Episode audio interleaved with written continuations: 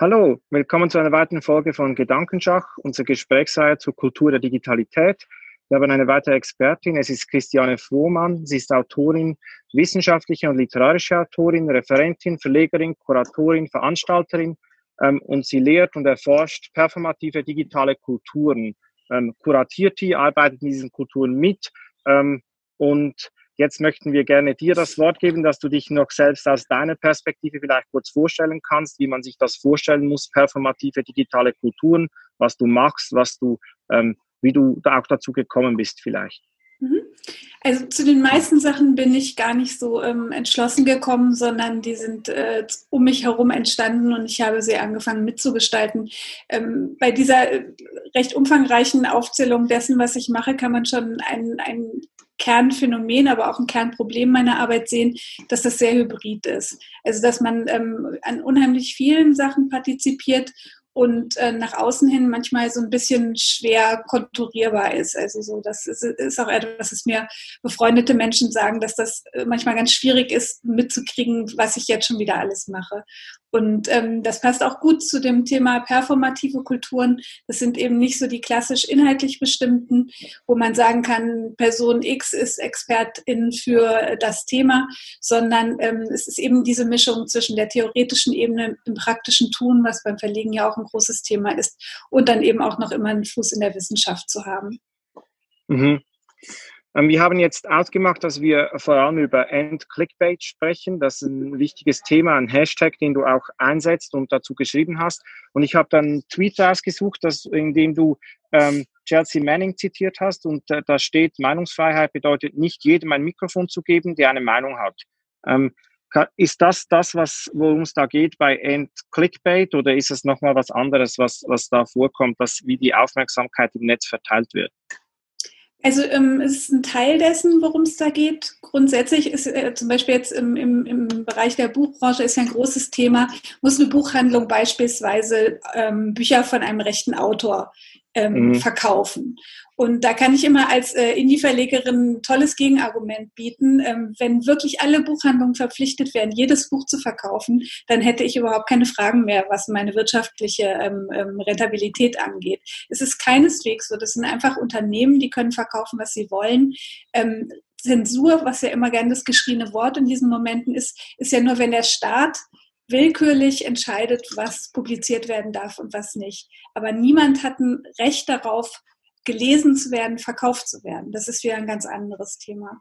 Und ein Clickbait ähm, bezieht sich einerseits darauf, dass man sich Meinungsfreiheit nicht falsch erklären lassen soll, wie es immer mehr versucht wird. Also, dass man quasi jedem zuhören muss, der öffentlich seine Stimme erhebt. Das ist einfach nicht so. Ähm, und gleichzeitig ist es ein Appell an die Leute, die mit einem in sozialen Netzwerken sind, ähm, sich nicht immer wieder hinreißen zu lassen, wenn der nächste rechte Dude wieder irgendwas Reißerisches gesagt hat, irgendeine Verschwörungsmythen wieder kursieren dass die Leute einfach mal merken, dass selbst wenn sie negativ, aufgeregt, entrüstet, kritisch über etwas berichten, sie das in diesem performativen Raum des Netzes einfach immer weiter stärken und dass diese Themen so derart in den Vordergrund gerückt sind. Man weiß ja, dass das zahlenmäßig gar nicht so viele Leute betrifft, die solche Sachen produzieren und verbreiten, aber diese ähm, unabsichtlichen Mitwirkungen derer, die es gut meinen, die sind halt wirklich ein Problem im Moment. Mhm. Du hast in ähm, einmal geschrieben, ich habe auf deiner, deiner Webseite äh, geschaut, so ein bisschen gelesen, was da so dasteht. Äh, und bei, zu, zu, dem Thema hast du auch geschrieben, dass man eher Sachen umschreiben soll und nicht die Person benennen soll. Und da musste ich an äh, Meryl Streep denken. Ich glaube, 2017 hat sie bei den Golden Globes äh, eben das gemacht und über Trump gesprochen, ohne Trump zu erwähnen. Und jeder wusste genau, wen sie meint. Und ich dachte, wow, genial eigentlich müssen wir es genau so machen. Und ich hatte so die Hoffnung, dass diese Erkenntnis bei ganz vielen einsetzt, aber irgendwie hat es nie funktioniert. Weshalb nicht?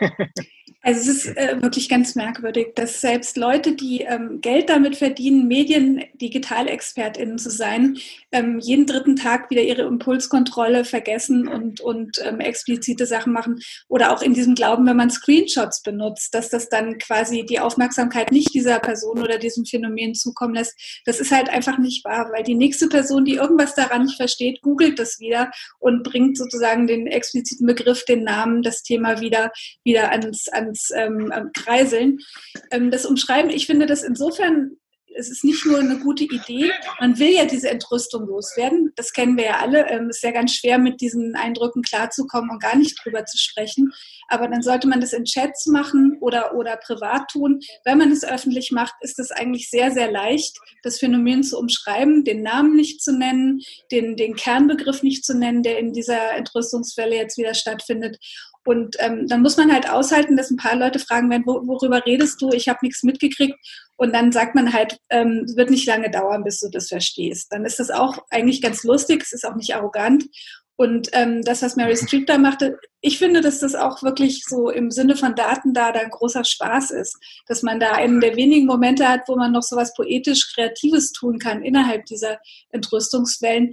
Dass man, also ich mache das fast wie, wie so kleine Rätsel und die, die diese Aufregung schon mitbekommen haben, sind dann amüsiert und verstehen, was ich sage. Und die anderen fangen ab dem Moment an zu gucken, was könnte sie meinen. Und ich glaube, das ist wirklich ein ganz guter Weg für so eine Übergangszeit, bis die Leute sich wieder kontrollieren lernen, ähm, damit so kreativ umzugehen. Ich habe eine mhm. Frage, will ich noch dranhängen, weil ich versuche das tatsächlich also relativ häufig so zu machen, äh, dass ich auch auf so eine Metaebene gehe und eher die Prozesse betrachte oder mhm. wieso Mechanismen und versuche das zu beschreiben. Äh, die Erfahrung, die ich aber mache damit ist, dass ganz häufig Menschen also projizieren und Dinge hineininterpretieren, die ich gar nicht so meine und ich eigentlich dann so viel Zeit investieren muss, um Dinge äh, klarzustellen, dass fast schon anstrengend ist. Äh, Philipp meinte immer, ich müsste lieber auf den Punkt bringen und nicht so viel und nicht auf diese Metaebene gehen. Hat man neulich das Gespräch. Deswegen die Frage an dich, was mache ich da verkehrt oder wie kann man das irgendwie umgehen? Also grundsätzlich muss man gar nicht immer darauf eingehen, wenn jemand replied und einen in die Pflicht setzen möchte, dass man es näher erklärt. Also ich habe äh, für mich schon vor langer Zeit entschieden, dass beispielsweise Twitter, was ja als das ähm, große Debattiermedium ähm, gilt, ähm, Facebook ist ja eher schon so ewiges Abi-Treffen, aber dass man da halt eigentlich nur Anstöße, Denkanstöße geben kann und, und Sachen auf keinen Fall ähm, so richtig explizit oder ausdiskutieren kann. Es ist sehr, sehr gut, um so Debatten anzustoßen und die soll sollte man dann aber in einem geschützten Rahmen meiner Meinung nach fortführen. Also auf Podien oder, oder in, in Journalistinnengesprächen und solchen Geschichten. Ähm, keiner, egal wie, wie, wie gut man sich mit sozialen Netzwerken auskennt, niemand kann wirklich kontrollieren, was mit den eigenen Äußerungen passiert.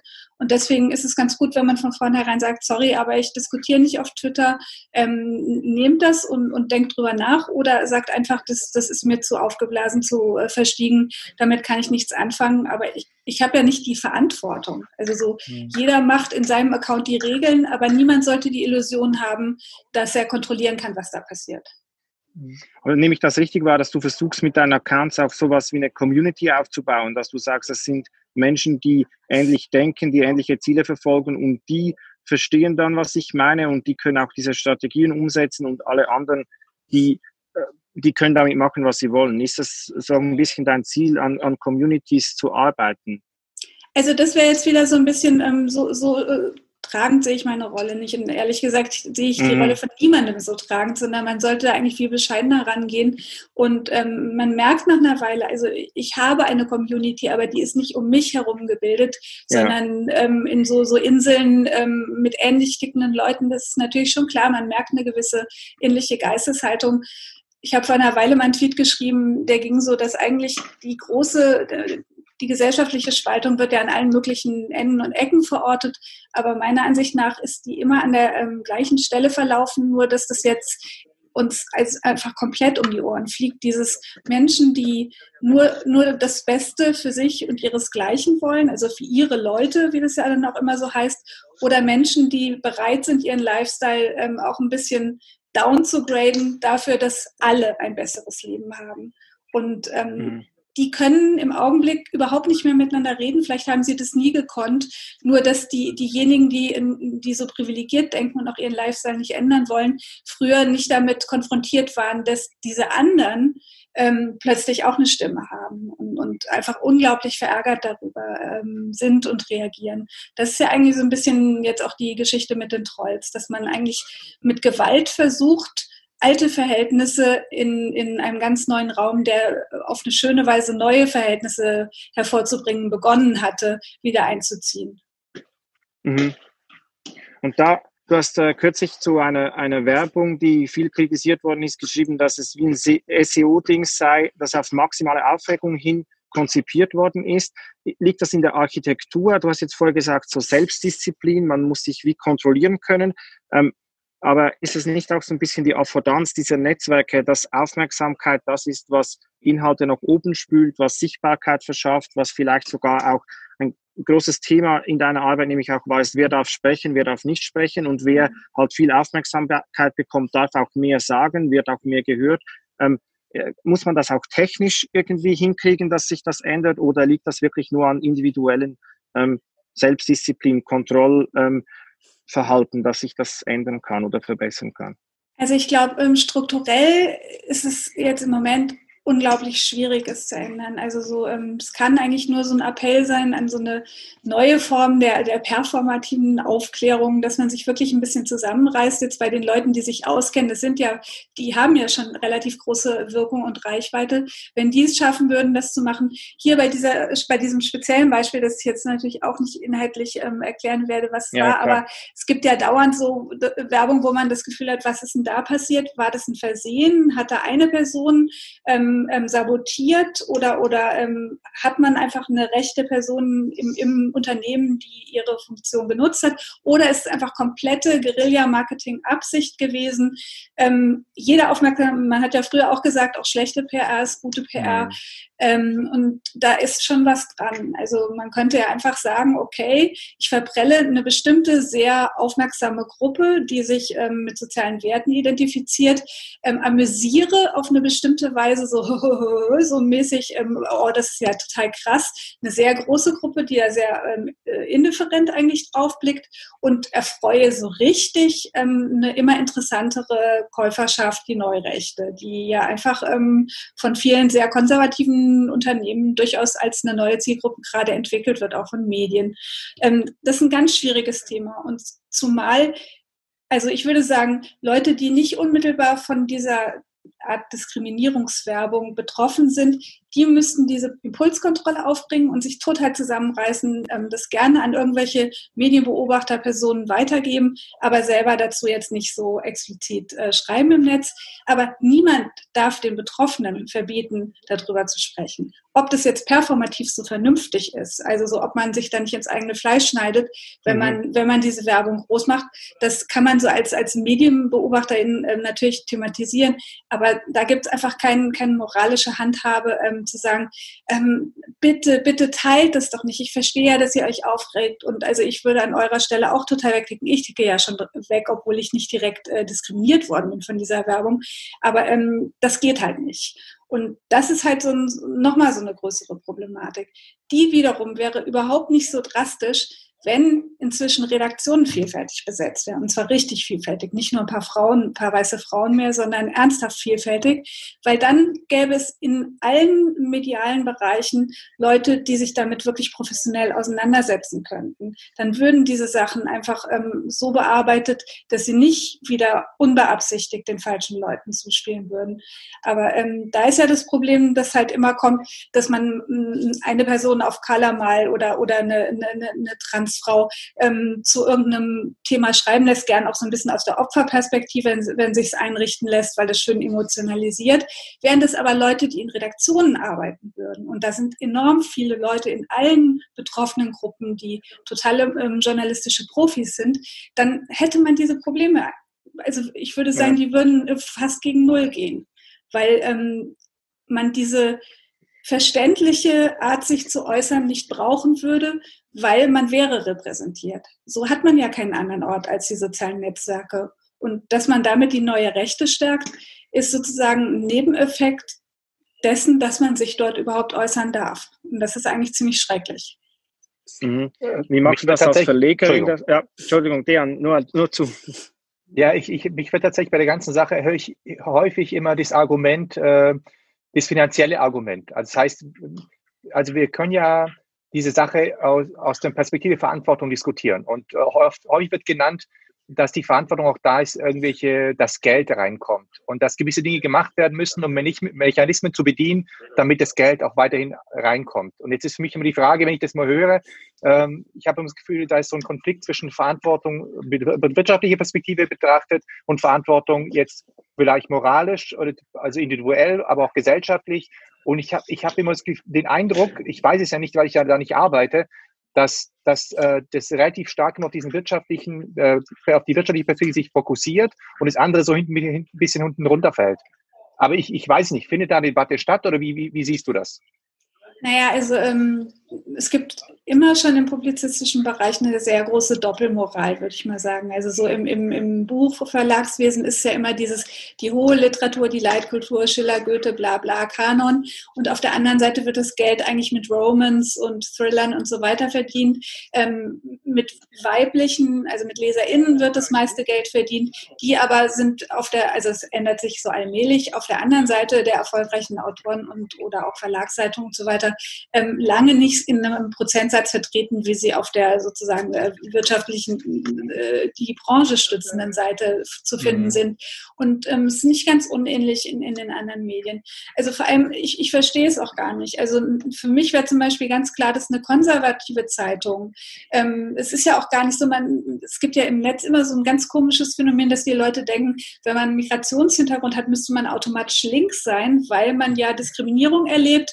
Also ähm, ähm ganz klar, aber dass die besonders ähm, oft die weiße Antifa gefressen haben, weil die so ähm, ähm, ähm gönnerhaft ähm, ähm, bevormundend über sie hinweggehen, ähm, ist ja, äh, kann man ja an jeder Ecke sehen. Und gleichzeitig gibt es ja auch zum Beispiel ganz viele Leute, die in unternehmerischen Bereichen arbeiten, vielleicht dritte Generation ähm, Migration, die ähm, eisern CDU wählen seit, seit zwei Generationen in Deutschland. Ich verstehe das nicht. Ich würde mir als eine konservative Zeitung eigentlich die heranziehen als eine neue Leserschaft und vielleicht doch auf die Nazis verzichten. Also ähm, diese ganzen wirtschaftlichen Argumente, es ist nicht so, so eindimensional, wie man sich das immer vorstellt.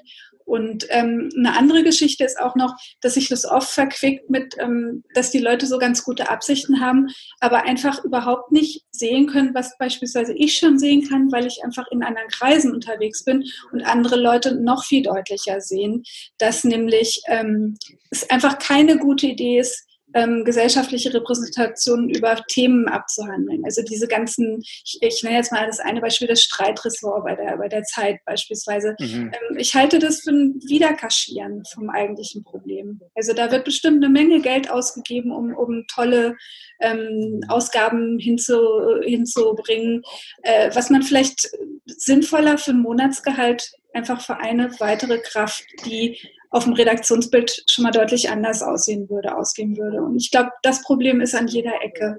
Und ich unterstelle da was, ähm, keinen bösen Willen, aber das ist auch so ein bisschen ist so ähnlich wie in den Vorständen mit den weißen Männern.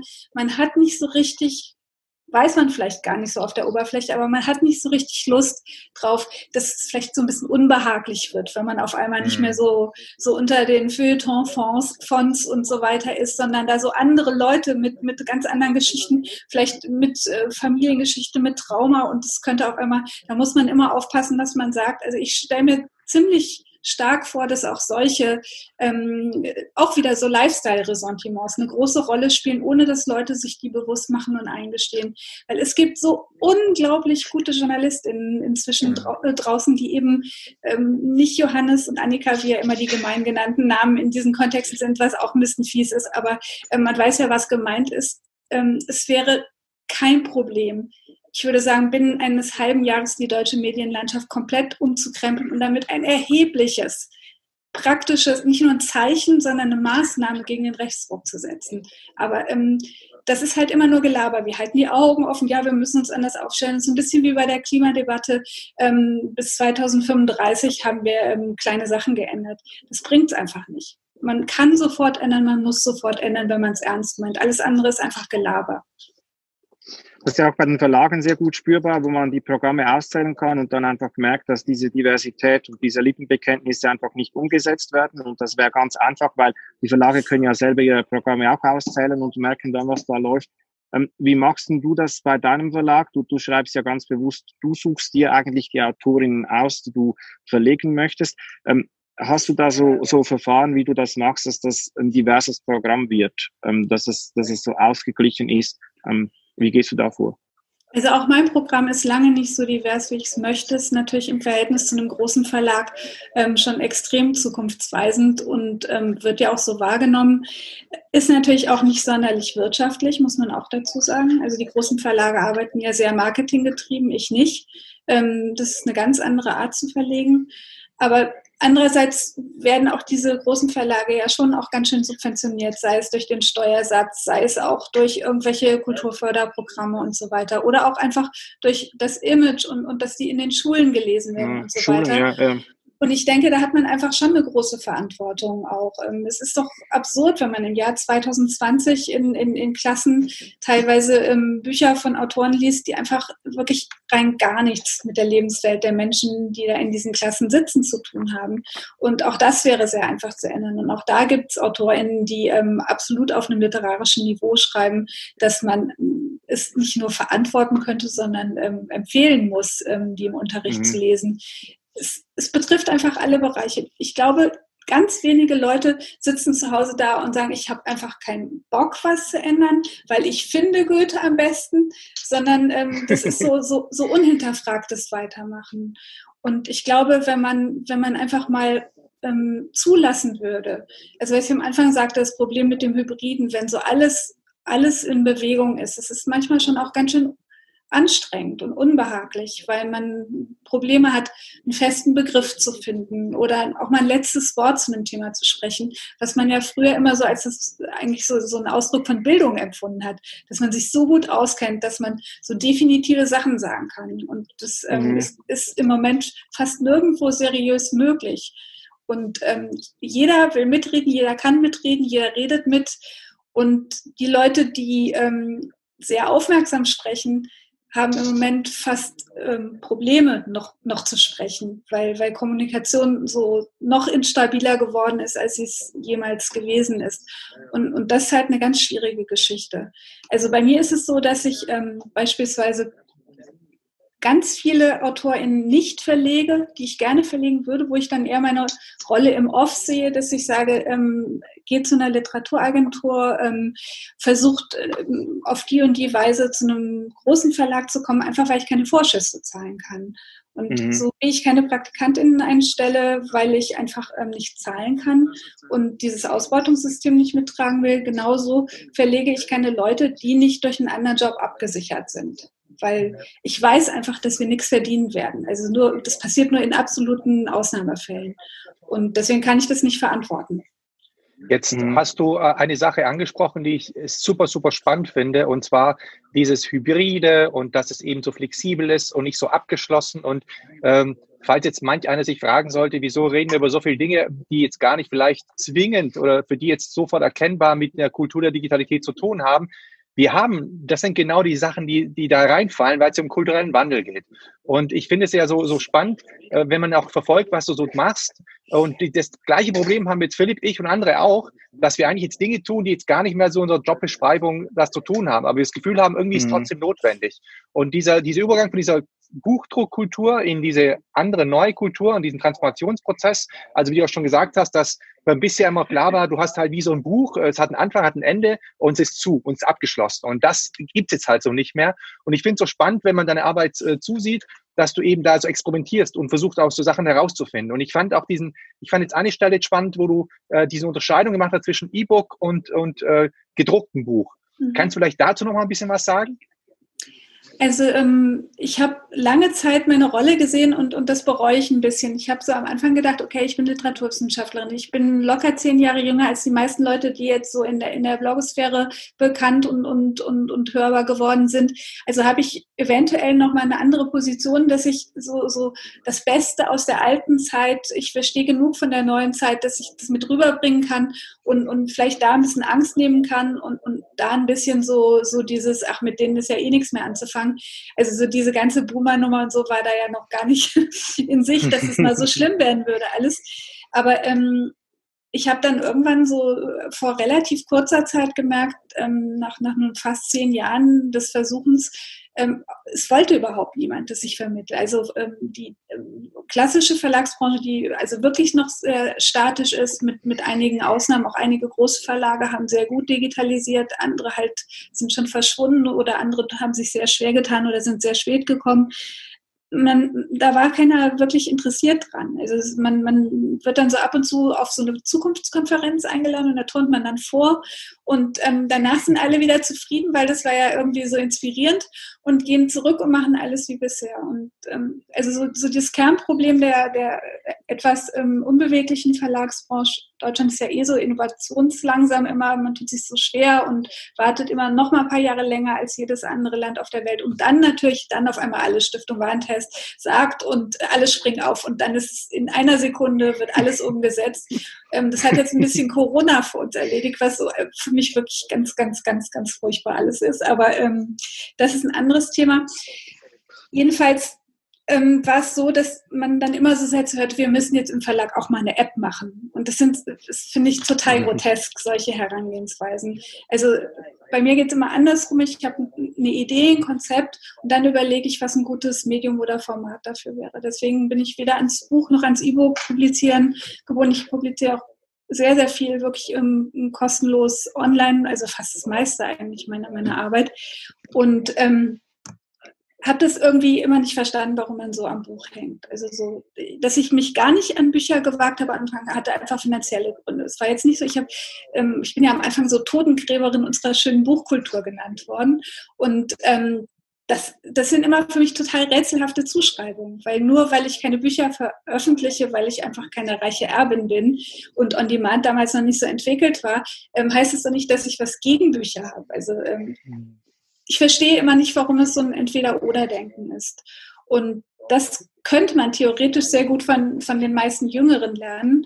Also so die meisten ähm, Entscheider haben ja Familien und Kinder zu Hause und könnten ja einfach da mal hingucken und nicht nur denken, dass sie schreckliche Ego-Shooter spielen und äh, die Welt untergeht, sondern einfach von diesem Fließen zwischen den Medien und, und dem Online-Sein und dem äh, physisch realen Nebeneinander sitzen, während man mit anderen Leuten online ist, das fand ich von Anfang an total anziehend und, und auch, auch naheliegend, dass, dass sich einfach nicht eine, eine virtuelle, digital-virtuelle Welt als, als Gegensatz zur physisch-realen etabliert, sondern ähm, dass, dass wirklich die Grenzen von Zeit und Raum sich verändert haben. Also ich finde, im Digitalen sind Zeit und Raum einfach ähm, instabiler, aber gleichzeitig auch viel dehnbarer. Und wir mhm. wissen alle, das kann total nach hinten losgehen, wenn man es übertreibt mit den Aufenthaltszeiten in diesem Raum.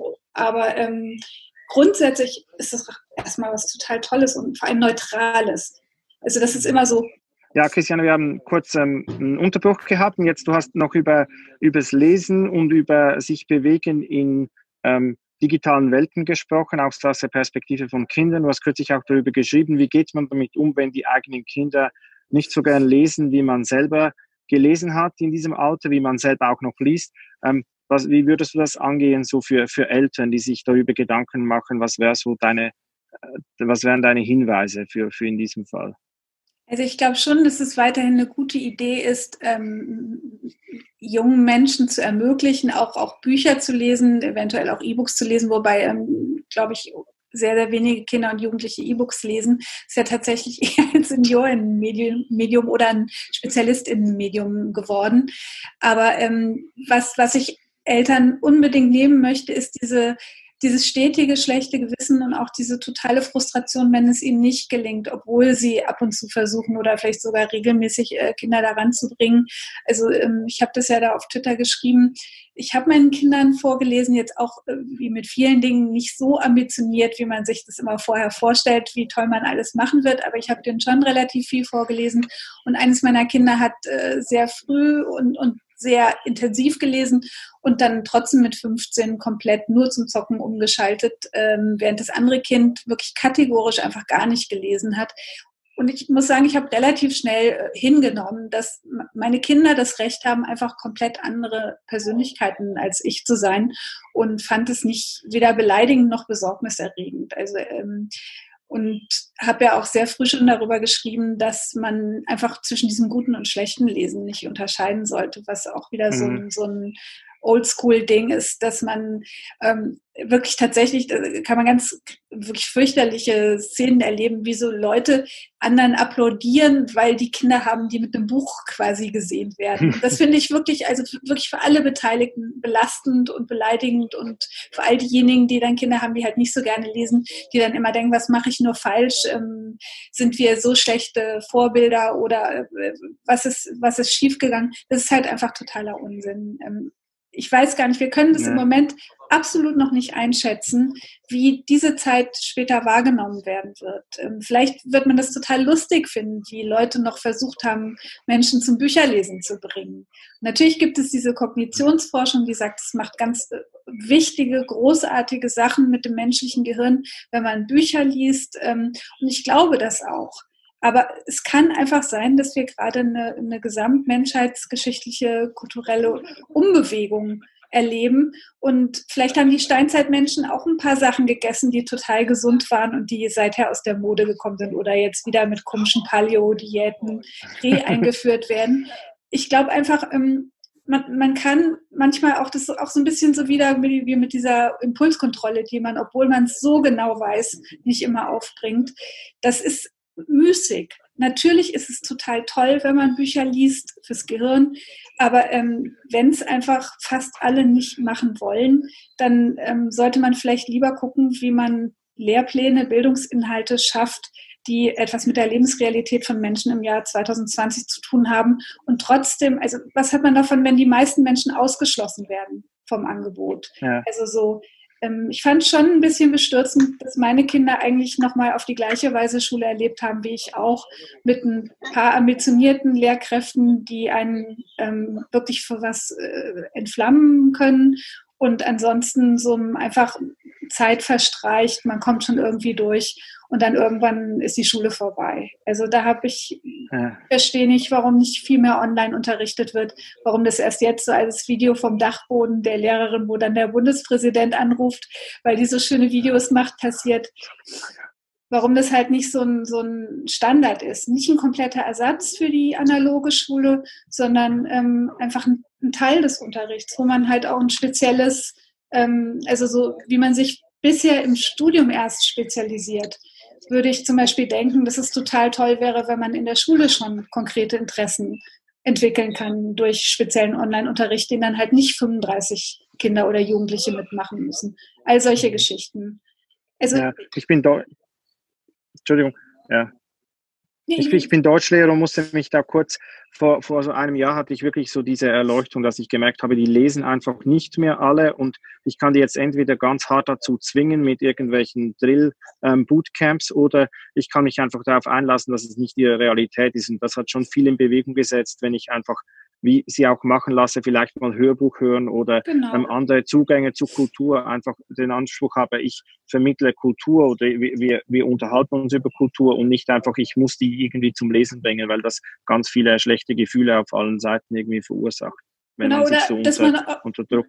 Ja. Also, oder auch einfach, dass man sagt, ähm, wir verlangen von euch einfach pro halbes Jahr, dass ihr ein Buch lest und wir wissen, den einen macht Spaß, den anderen nicht, aber die anderen mögen auch Mathe und die anderen wieder nicht. Ja. Ähm, dass man aber nicht so tut, ähm, wenn du einer von denen bist oder eine von denen bist, die dieses Buch ähm, eigentlich nicht lesen würde, wenn es nicht gerade im Unterricht vorkommt, dass man sich dann nicht so minder bemittelt vorkommt. Das ist halt mhm. halt wirklich, finde ich, dramatisch falsch. Und ähm, also ich habe, das ist ein Gedanke, der ist bestimmt, das ist jetzt nicht mein Fachgebiet, ich bin, bin keine Pädagogin, aber ähm, schätze mal, das haben schon Leute theoretisiert, dieses, wenn man zum Beispiel nicht über Literatur sprechen würde ähm, und, und ähm, einfach immer über diese, diese, dann doch noch Hochkultur. Und die nachgeschobene Popkultur ist ja auch wieder eine neue Hochkultur geworden. Also die auch wieder nur bestimmte Leute, weil sie ja viel Diskurs drin hat teilweise und so weiter. Wenn man zum Beispiel nur über das Erzählen sprechen würde, dann mhm. äh, könnte man ganz, ganz, ganz, ganz anders ansprechen. Und dann werden auf einmal die, die Leute, die viel gespielt haben und die sehr kreativ gespielt haben, könnten vielleicht total glänzen im Unterricht, die sonst immer die sind, die nicht lesen. Die könnten mhm. auf einmal was beitragen. Also ähm, oft ist es nur, muss man gar nicht so wirklich was ändern, sondern nur einen anderen Blickwinkel einnehmen und dann mhm. würde vieles leichter werden. Mit äh, Blick auf die Zeit würde ich jetzt die ähm, die entscheidende letzte Frage stellen. Und zwar, du bist ja jemand, äh, die nicht nur viel über den kulturellen Wandel weiß und spricht, sondern du stehst ja für ihn. Wenn wir jetzt aber äh, Leuten empfehlen wollen würden, woher du deine Inspiration beziehst, ähm, welche Bücher, welche Menschen äh, würdest du da empfehlen? Ach du je. Ähm, ich glaube, das, das, das kann ich jetzt wirklich überhaupt nicht so mit einem, also so, so ein, ein Buch, was mich total zum Umlenken gebracht hat, war von, also ähm, Sister Outsider von Audrey Lorde. Das ist ein ganz unglaubliches Buch. Überhaupt, ähm, also mein großer Schmerz liegt wirklich darin, dass mir erst vor, vor ungefähr zehn Jahren aufgefallen ist, dass ich mein ganzes Leben lang fast keine Autorinnen gelesen habe. Ähm, mhm. Das passiert, glaube ich, Leuten, die jünger sind heute nicht mehr, auch nicht mehr in der Schule, auch nicht mehr im Studium. Und so ähnlich kann man das jetzt auch mit anderen Gruppen sehen. Also ich glaube wirklich dieses mit offenen Augen soziale Netzwerke besuchen und, und, und selbst wenn es mal ein bisschen ähm, ähm, ähm härter im Ton wird und so weiter, einfach den Leuten zuhören da kommen dauernd so unglaublich gute Empfehlungen. Also ich beziehe inzwischen 95 Prozent dessen, was ich lese, wirklich ähm, von, von Twitter-Empfehlungen und so weiter, nicht mehr aus, aus Zeitungsempfehlungen. Also was Danke ganz, sehr. Hashtag, tolles Hashtag zum Beispiel ist Vielfalt durch Lesen. Also da ah. haben ähm, einzelne Personen, ähm, gibt es auch so, so BotschafterInnen, habe ich auch ein Buch von Ruth Klüger zum Beispiel empfohlen, ähm, wo man ein Buch was man selber als demokratiestärkend und, und als wesentlich für, für so einen offenen Blick für gesellschaftliche Vielfalt ansieht. Also das ähm, ist eine sehr tolle Aktion gewesen. Da kann man zum Beispiel ganz tolle Bücher finden. Super. Ganz herzlichen Dank für deine Zeit und für all das, was ähm, wir von dir lernen konnten. Ähm, wir, wir, freuen uns sehr, dass das geklappt hat und ähm, danke sehr. Ich danke euch sehr. Bis dann. Tschüss. Bis dann. Tschüss. Tschüss.